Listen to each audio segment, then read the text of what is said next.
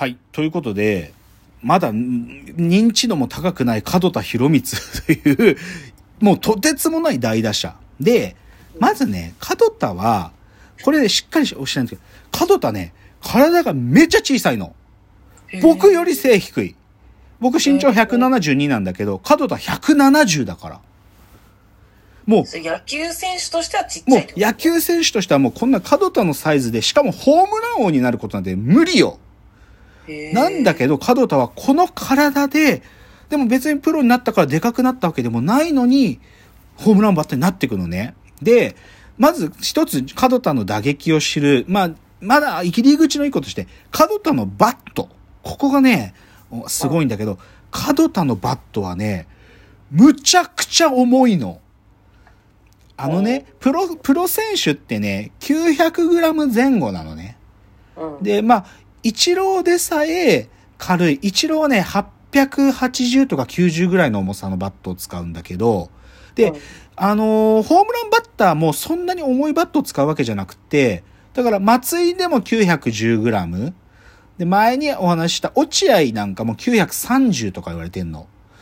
で、門田はじゃあバットどうだったかというとね、1キロ、1000g のバット振ったのよ。で、うん 1000g のバットって、あのさ、よくネクストバッターズサークル、あの丸が書いてあるとこでさ、次のバッター待機してるじゃんあそのとこに置いてあるマスコットバットっつってさ、ちょっと重く作られてるバットとかあるのよ。それ振っていくと、自分のバットが軽く感じられるから、その素振りレベルでその重いバットで振っておくみたいなののマスコットバットって言うんだけど、門田のバットってマスコットバットくらい重いのね。むっちゃ重い。だから、門田は全然背がちっちゃいのに、この重いバットをね、まあ、しかも長いんだよね。34インチ半。まあ、お落合も長いバット、落合はね35インチ振ったんだけど、この34インチ半っていうのは日本人選手で考えたら相当長い。で、しかも重いんだよね、門田のバットっていうのは。このバットを振ったのよ。で、これはね、門田は、自分みたいな小さい選手は、ホームランを打つためには、重いバット振らなあかんだって、自分の理屈があって、ちょっとずつちょっとずつ重くしてって、でう、んやっとね、このね、なんか最後はこの 1000g を振り、振れる体を手に入れるんだよね。なんかね、もう 100g とか、もうい、もう半インチを長くしたら、そういうことをずっと繰り返してて、これね、門田がある記事で語ってるんだけど、佐々木小次郎もこんな感じやったんとちゃうかって言ってんの。佐々木小次郎ってさ、めっちゃ長い刀使ったって言われてんのよ。うんだから、多分ね、ですごいよね。自分のさ、バットを長くしていくプロセスを、佐々木小次郎と重ねてんだよ、門田は。超かっこいいよね。で、だからそういう風に門田は、あの、ちっちゃい体だけど、長いバット振ったんだよ。で、あのね、だから、そこ、こうね、でも、ちょっとね、こんな、これだけじゃ門田の凄さってうまく伝わらないんで、ちょっとプロの選手の門田について語ってる、でもあんま多くないんです。プロ野球選手が門田について語ることっていうのはあんま多くないんだけど、これね、さありがたいことに最近 YouTube チャンネルよくできてますから、僕二つ見つけたんですよ。二つ。その二つの選手、二つの YouTube チャンネルで語られてたことで門田の打撃もうちょっと言うとね、デーブ大久保。知ってる？デーブ大久保。うん。デーブ大久保チャンネルっていうのがあるのね。で、デーブ大久保チャンネルで門田のね、あのーことちょっと喋ってくれてんだけど、デーブが。でね、門田さんってね、めちゃくちゃ寡黙なのね。へーさ、もう渋い、渋いって言ったけど、門田はあんま、こうなんか、大きいこと言ったりしない。黙々とひたすらやるんだけど、で、これデーブがそう言ってて、聞いたんだけど、うんあのね、さっきのさ、バットを重くするとかさ、なんかうん、重いバットを振ってっていう練習はやる選手はいるよ。それは練習の時にそういうことをやる選手はいる。けど、門田はね、1キロのね、ボールを使ってたっていうの。わかる？1キロのボールなんてあんの？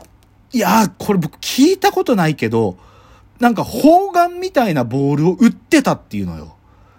で、このね、僕初めて聞いたけど、ボールを特注してね、うんボールを重くして、そのボールを打ってたっていうの、門田は。でもそれ危険じゃん。危険危険。危険よ、こんなこと。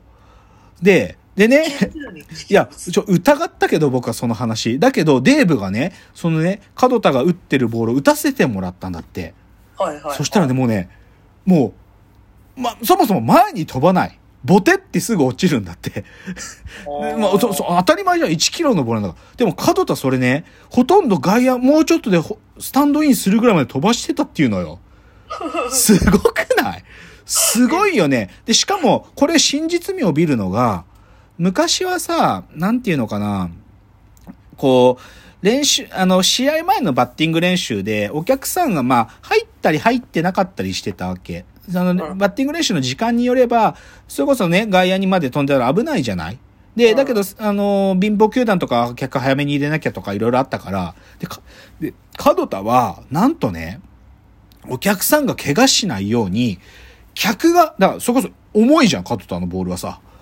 だから、怪我しないように、客がいないとこにホームラン打ってたっつうのよ。こんなことある？こんなことある？二つのことが重なってすごすぎるでしょ重いボール打ってて、かつ、スタンドインするんだけど、聞いたことない？僕、ホームランの角度狙って打ってたなんて。なんか、ヒット打つぐらいだったら、レフトに打とう、ライトに打とうってあるけど、ホームランの打つ方角、決めて打ってたなんて聞いたことないよ、僕は。でも、角田そういう練習やってたっていうのよ、デーブが。引くでしょ？引く。うん。え、客が怪我しないようにって、それは普通のボールでってこと？まあ普通の、いや、これはね、ちょっとデーブの証言が、ちょっと僕は盛られてんじゃないかと思う。この1キロのボールが当たんないようにっていう意味なのか、それとも普通のボールがだけどでも、角田はでもほとんどホームランスタンドインするから、だから客に当たるのは危ないから、客がいないところにホームラン打ってたっていうのよ。狙ってたっていう。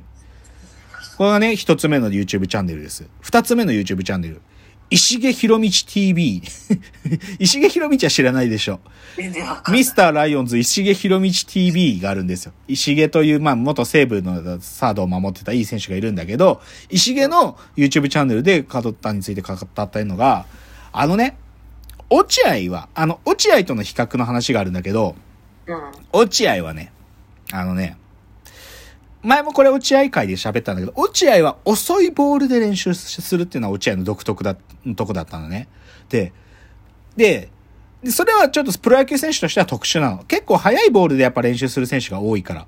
で、だけど角田は、それよりももっと速い球で練習してた。真逆。異常に速い球で練習してたらしいのよ。うん、で、高校野球とかで、相手選手とが、相手ピッチャーがめちゃくちゃいいピッチャーで速い球投げるとかいう時に、これね、あんまり理屈に合ってないんだけど、そのバッティングマシンをね、めちゃくちゃ前に設置して、もう距離を短くして打つみたいな練習をするみたいなのが漫画とかでよくあるんだよ。まあ大昔でよくあったの。江川、怪物江川と戦う時にはもう、ま、バッチング、バッティングマシンを3メートルぐらい前にして打たなきゃいけないんだみたいなのを言われてたの。で、これは、なんか理にかなってるかどうかは甚だ疑わしい。今考えると。けど、角田マジでこれやってたらしいんだよね。プロになっても、そう、プロになっても、バッティングマシン、てかね、めちゃくちゃ距離が短いところでビュッて投げられるのガツンって打ってたらしいんだよ、角田は。そう。っていうのが石毛によって語られて、マジ？でも石毛が実際練習見たっつうんだからそうなんだろうね。あとね、これはちょっとバッティングどころじゃないけど、角田は自分の体の調整法でね、まあ要はさ、試合に向けて体を整えなきゃいけないじゃん。角田はね、麻雀好きだから、徹夜で麻雀、鉄マンやって体重整えてたらしい。鉄マンして痩せたんだって。でも石毛が言うからマジなんだよ、これ。ーね。まあだからちょっとね、でもここだけ言ってもマジでわかんないと思うんだけど、でもね、角田ってつまりどういう人だったかっつうと、体が小さい、とてもホームランバッターになれるような素材じゃない、けど、独自の方法で、ぶっちゃけちゃえば角田は、王貞治野村を超えようとしたのよ。その体で。で、ひたす、だから、そのちっちゃい体で、で、しかも角田の理屈はね、ちっちゃい体だからこそ、なんかこう、大きい構えをして、ブーンなって、そんななんかね、こう、ホームランバッターっぽく振っちゃダメなんだと。もう体、できる限り体の近くをバットが通っていって、鋭くブンって振る、そのスイングじゃなきゃ俺はホームラン打てないんだっつって、だからね、角田の理屈のすごいところはね、あの王であり、野村も、普通のプロ野球選手はだよ、ヒットの延長がホームランって考えるの。うん。ヒットがいい当たりになったらホームランになるなって考えるのが、ふ普通の選手、角田は違うの。うん。ホームランしか狙ってないの。ホームランの打ち損ないがヒットになるの、角田は。角田はとにかくホームランを打つためだけに自分の打撃というのを作り上げてってるわけ。えヒットもいっぱい打ってるの？打ってるよ。だってさ、さっき4番、4、4、史上4位に打ってるんだけど、でも角田だけは、とにかくホームランだけを狙ってる選手なのよ、角田っつうのは。なので、ちょっとね、いちょっと、だからそういう意味で角田は、か自分の打撃理論も考えられないものがたくさんあるんだけど、その角田というちっちゃい選手で、で、そこからホームランを、その小さい選手がホームランになるっていうことをひたすらやったっつう、そういう人なんだけど、で、ちょっとさっきの鉄マンで痩せるとかいう話にもかすっちゃったから、こっからね、その打撃、角田の打撃だけじゃなくて、角田の、角田博光伝説ちょっといろいろ喋るね。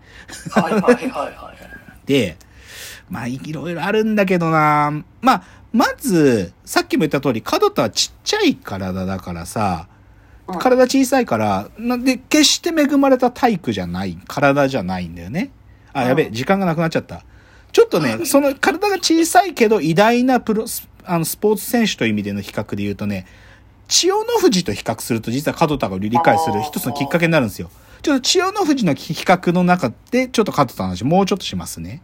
じゃあ次のチャプターです。